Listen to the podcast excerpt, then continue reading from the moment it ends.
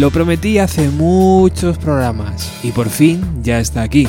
En el capítulo de hoy os quiero hablar de un disco que marcó el sonido y la actitud de muchas bandas que han llegado después y que a día de hoy incluso utilizan y siguen desarrollando ese sonido en sus álbumes. El disco del que hablaremos hoy lo viví en primera persona, Fui a la tienda a comprarlo, sentí su peso real. La primera vez que el dependiente me lo dio, rompí el librito que traía de tanto sacarlo e intentar meterlo en el estuche. La última página acabó muy dañada por eso.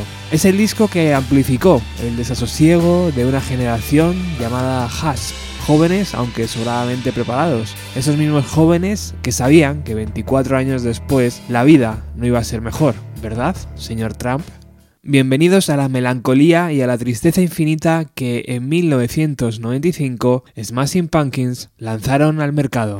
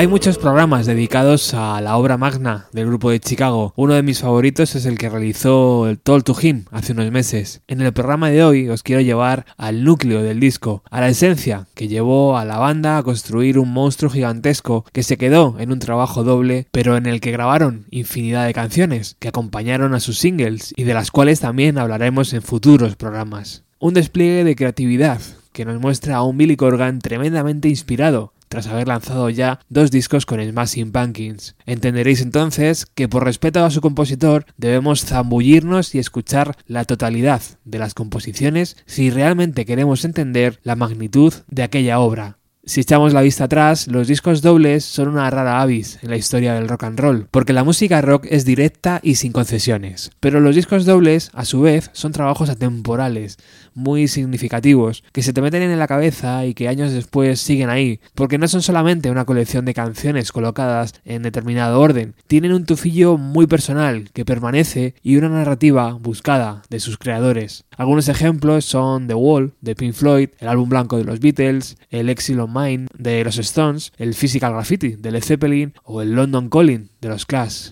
pero nadie que haya escuchado Melancholy lo ha podido olvidar por su belleza, por su tristeza, por su intensidad y por hacernos sentir vivos, porque ese es el verdadero poder de algunos discos, hacernos sentir más vivos que nunca. Fueron los mejores tiempos antes del peor de los tiempos. Así lo describe su creador, Billy Corgan, que por aquel entonces acababa de cumplir 27 años. Y razón no le falta, teniendo en cuenta toda la tensión, toda la tragedia y toda la agitación que estaba por venir. Melancholy fue una buena experiencia y una grabación sorprendentemente tranquila y feliz para Smashing Pumpkins. Corgan lo recuerda así. Fueron los mejores años de la banda de lejos. Creo que esa es una de las grandes tragedias de nuestra historia. Cuando finalmente encontramos el equilibrio interno correcto, pudimos disfrutar de nuestro mayor éxito. Lo triste es que nunca pudimos recuperar ese equilibrio de nuevo. En 1991 con Geese y sobre todo con Siamese Dream en 1993, Smashing Pumpkins ya nos habían demostrado la capacidad de transformación, pero sobre todo la habilidad de llevarnos al límite de nuestras emociones más básicas. Pero con esta nueva obra nos enfrentábamos a un escenario totalmente nuevo. Billy Corgan lo describe así. Cuando hacía las entrevistas para defender el disco solía decir que me inspiré en The Wall de Pink Floyd para intentar crear ese tipo de disco grande y ambicioso. Aún hoy me tomo la molestia de decir lo mismo, aunque desde mi punto de vista no estaba tratando de decir que había escrito mi The Wall. Obviamente nuestro álbum no tenía el mismo tipo de narrativa. Lo que quiero decir es que estábamos tratando de alcanzar algo como lo que Pink Floyd había logrado con The Wall. No pretendíamos hacer un disco doble como el White Album de los Beatles, que en verdad era una gran colección de magníficas canciones de un grupo. Nunca te debes comparar con ese tipo de bandas, Pink Floyd o los Beatles, pero como dicen, debes apuntar alto, así que me el objetivo de hacer algo como The Wall. Obviamente The Wall es un disco superior al nuestro, pero creo que lo hicimos bastante bien. Hacer un álbum doble fue idea mía, y en un primer momento desde Virgin, nuestro sello discográfico, intentaron convencerme de no hacerlo, pero cuando se dieron cuenta de que no íbamos a ceder, trataron de convencernos de utilizar la estrategia de Guns N' Roses y lanzarlo como dos trabajos diferentes. Por supuesto me negué, y tras muchas peleas estuvieron de acuerdo en sacar un disco doble. Al contar el número de canciones me di cuenta que podría ser un triple. Al final entró en dos CDs, pero eran tres discos de vinilo y terminó siendo algo aún más exigente que un álbum doble y aún más ridículo. Estoy escuchando esa reverberación que he puesto a la locución de las partes de Billy Corgan y lo mismo no os mola mucho, pero bueno, es para diferenciar mi voz de la parte de Billy Corgan, para que no os perdáis a lo largo del programa. Si no os mola, pues lo quito directamente para futuros programas y ya está. Esto es un programa que tiene que gustar a todo el mundo, no solo a mí. Bueno, como he dicho al principio, vamos a escuchar el disco entero y va a ser su compositor el que vaya presentando las canciones. Y para ello vamos a utilizar la versión que en 2012 se lanzó de este álbum, una exquisita caja con 5 CDs, un DVD y un extenso libro donde Corgan recuerda y añade datos sobre la composición y la grabación. Estas reediciones, extremadamente cuidadas y ampliadas, se lanzaron de los cuatro primeros discos de la banda, incluyendo aquel Pisces Iscariot que a veces nos olvidamos de él y tiene cosas muy muy interesantes. Y tampoco nos vamos a olvidar de aquella magnífica caja donde encontrábamos los cinco singles recopilados del Melancholy bajo el título The Airplanes Flies High. En el libro encontramos recuerdos de Billy Corgan como este. Lo que ahora me impresiona de Melancholy es que veníamos de hacer Siamese Dream con Bats que estaba muy en la vanguardia de cómo se hacen los discos ahora, en un sentido muy perfeccionista en las grabaciones. Sin embargo, con Melancholy fuimos completamente en la dirección opuesta, trabajando con Flood y Alan Mulder. Nos fuimos a un terreno más oscuro y más visceral. Revisando el disco ahora, eso es lo que más me llamó la atención. Bajamos a las profundidades en busca de un sonido expansivo y no solo de un sonido caro, como era de esperar.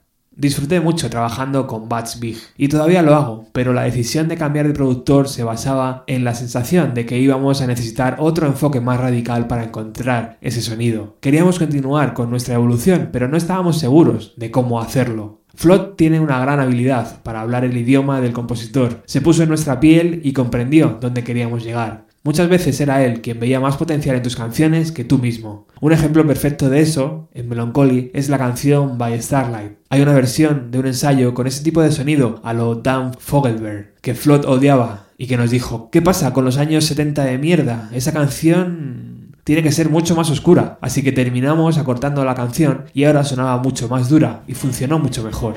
Escuchamos la canción tal y como la banda la estaba ensayando, antes de grabarla en el disco.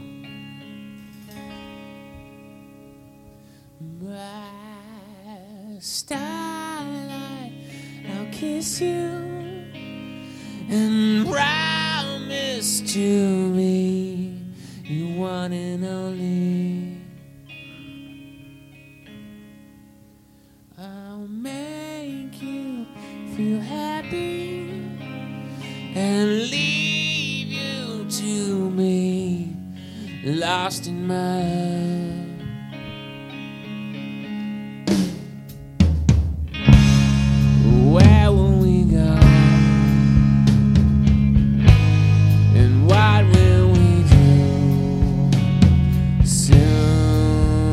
será.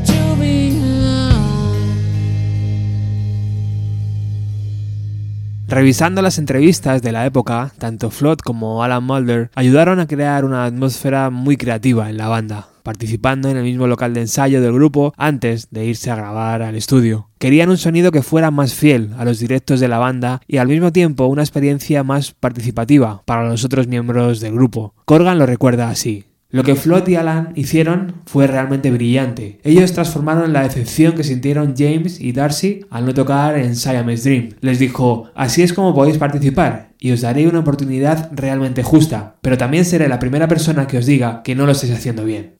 Mientras Flood se centraba en explorar los sonidos con Billy Corgan, Alan trabajó mucho la instrumentación para el álbum con James y Darcy. Eso permitió a la banda tener un oxígeno que también necesitaban y, como de costumbre, Jimmy estaba tocando la batería brillantemente. Melancholy fue lanzado el día 24 de octubre de 1995 y entró directamente en el número uno del Billboard 200 de Estados Unidos. El álbum también ganaría un premio Grammy. Corgan lo recuerda así. Las canciones que señalaría, más allá de las obvias de este trabajo, son To Forgive, Bodies o Through the Eyes of Ruby. Porque la forma en que trabajamos en ese disco, en muchos sentidos, fue como la última gran colaboración en Smashing Pumpkins. En cierto modo, escucho esas canciones ahora y es como el fin de una era. Bueno, ahora sí, nos metemos ya directamente a escuchar Dan to Dust que es El amanecer hasta el anochecer, el primer CD del Melancholy, que contiene 14 temas y que vamos a ir repasando uno a uno con los comentarios de Billy Corgan. Y empezamos con la que da título al álbum, Melancholy and the Infinite Sands. Este curioso nombre surgió años antes de su necesidad.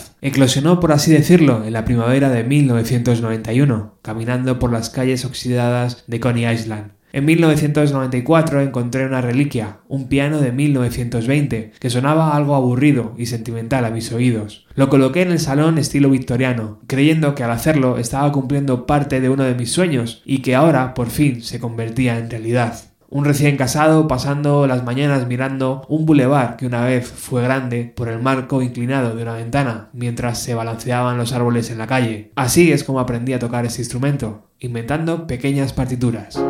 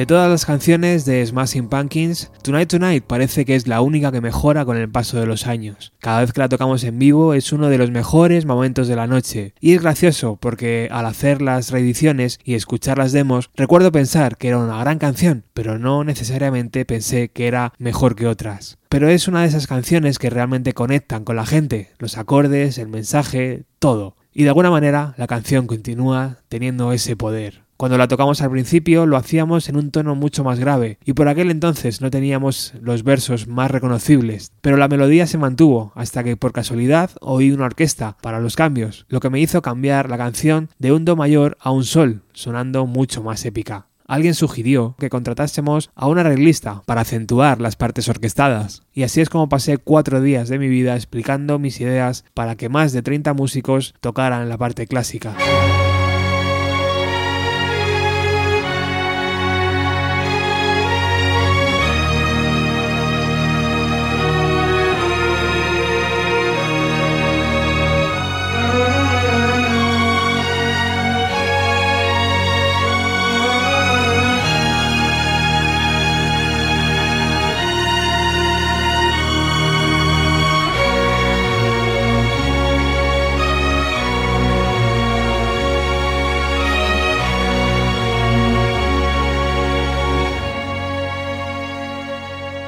Aquellas sesiones fueron angustiosas. Uno de los músicos me llevó a un lado y me preguntó, ¿has escrito tú esto? Me recuerda a Gustav Mahler, un compositor austriaco que falleció en 1911. Líricamente hubo algún guiño a Chip Trip y también cosas de William Butler Yeats, una de las figuras más representativas del renacimiento literario irlandés. Pero la letra era mía, una canción rara y directa por su honestidad.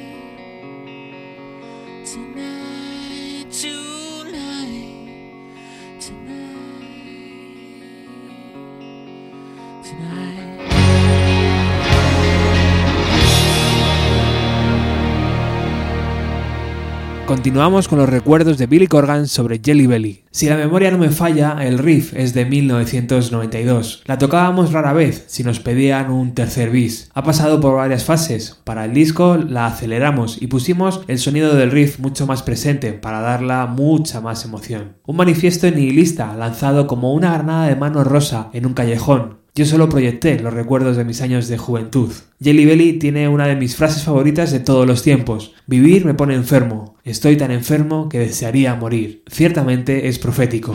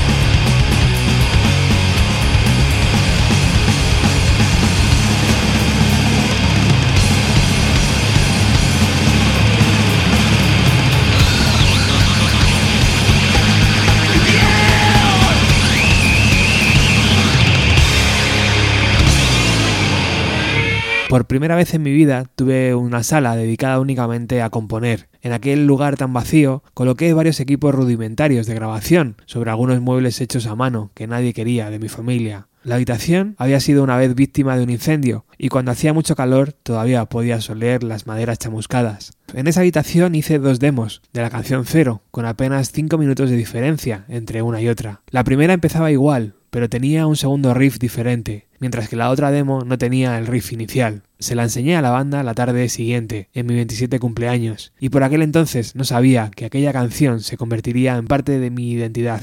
Curiosamente, también encuentro en la afilada letra un ataque devastador a uno de mis compañeros de banda. El verso Dios está vacío, como lo estoy yo, hizo que algunos me persiguieran detrás del escenario. La mayoría parecía decepcionada por no haber tenido una pelea más tenaz en nuestras conversaciones. Yo solo les decía que una letra no hace a un hombre, ni te enseña las profundidades de lo que cree en su corazón.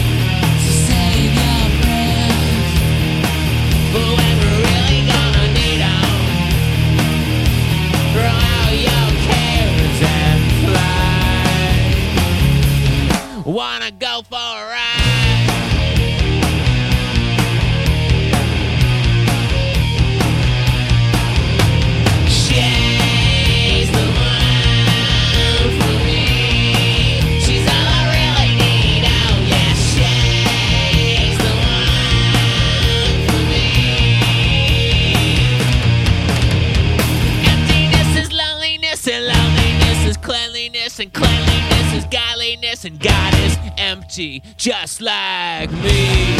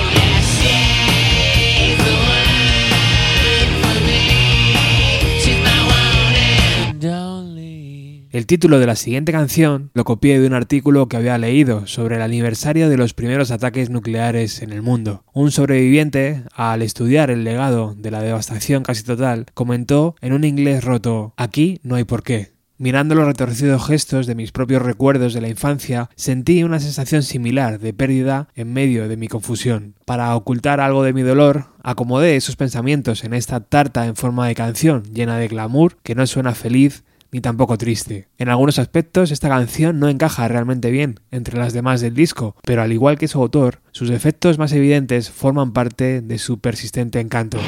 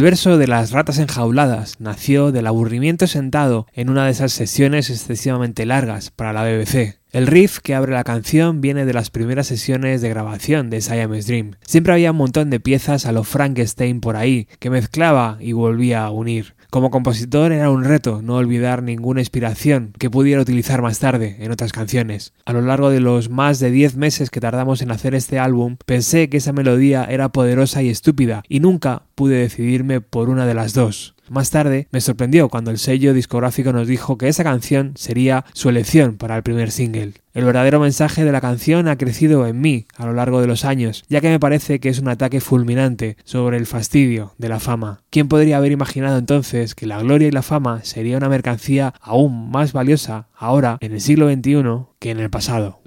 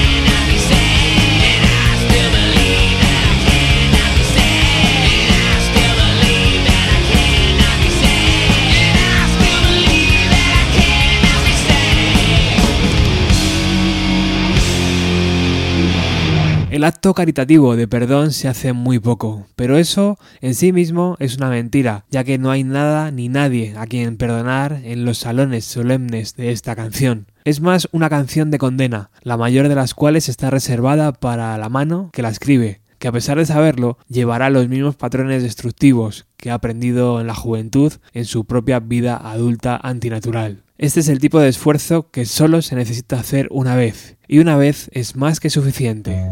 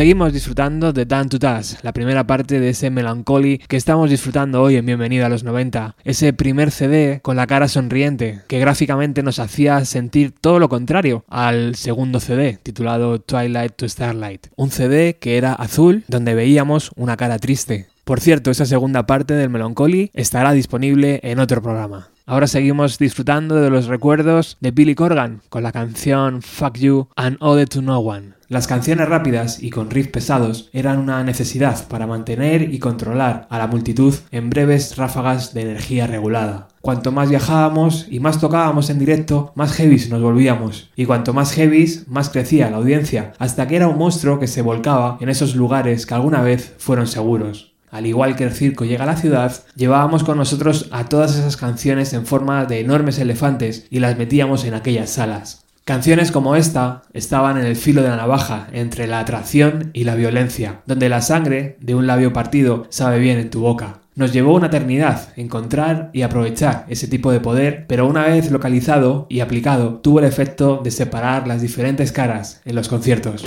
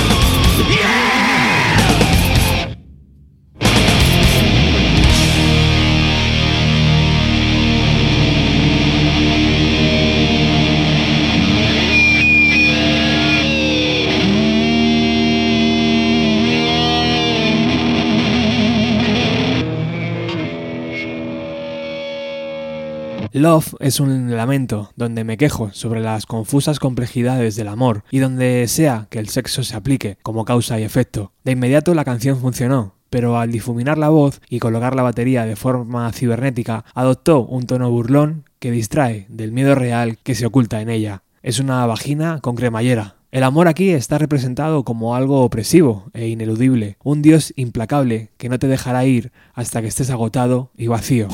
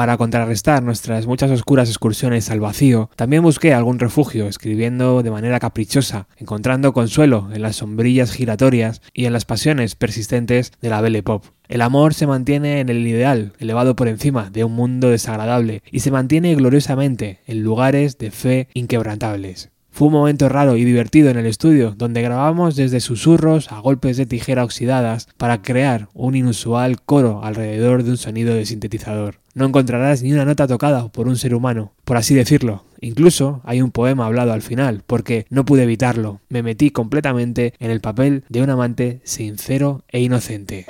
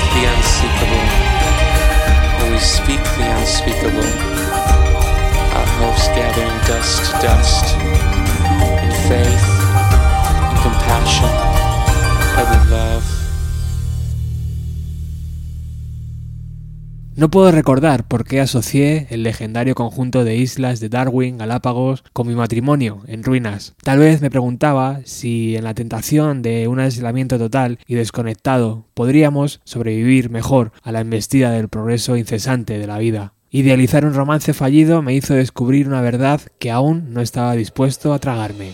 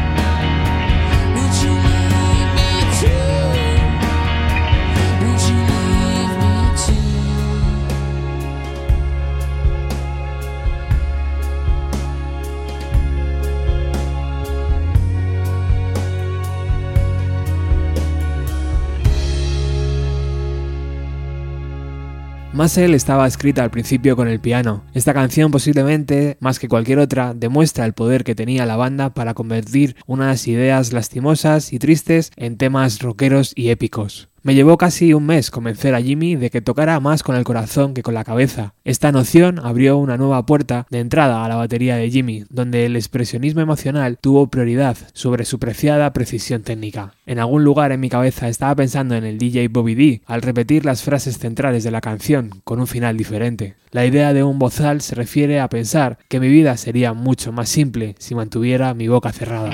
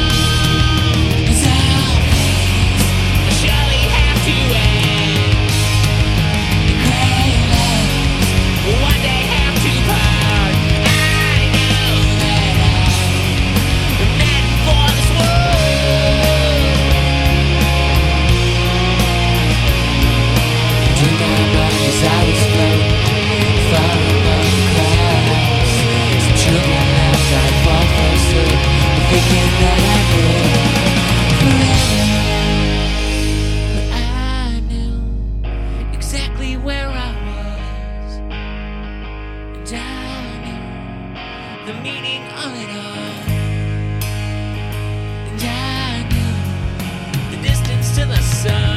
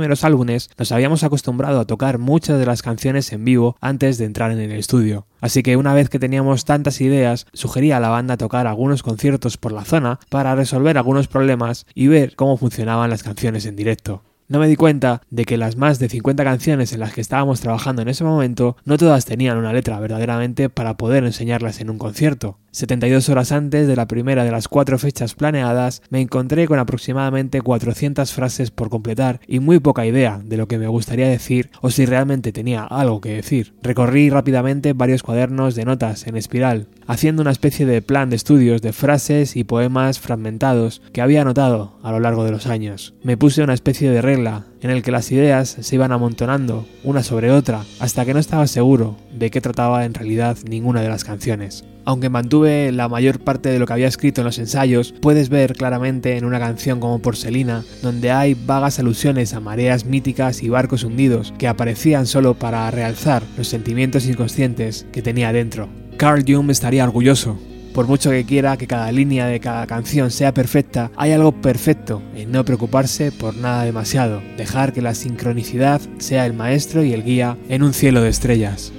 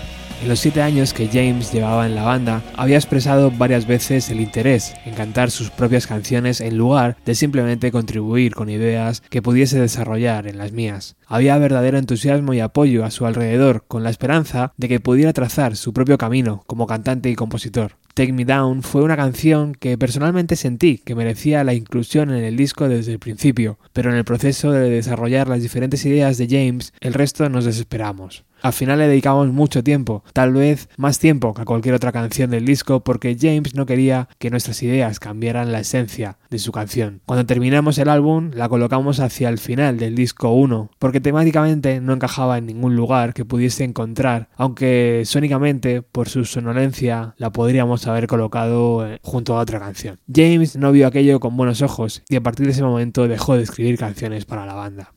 Con esto acabamos el repaso a Dan to Das, la primera parte del Melancholy, esa obra maestra de dimensiones descomunales y faraónicas que Smashing Pumpkins lanzó en 1995. Gracias a Angus, Norberto, Luis, Carmen, Iván y Alex por ser los patrocinadores del programa. Recuerda que puedes encontrar este podcast en Musicalia, Era Magazine, Ecos del Vinilo, Hip Hop FM, Radio Grants en Lima y Crazy Mind. Muy pronto la segunda parte del especial Melancholy. Chao.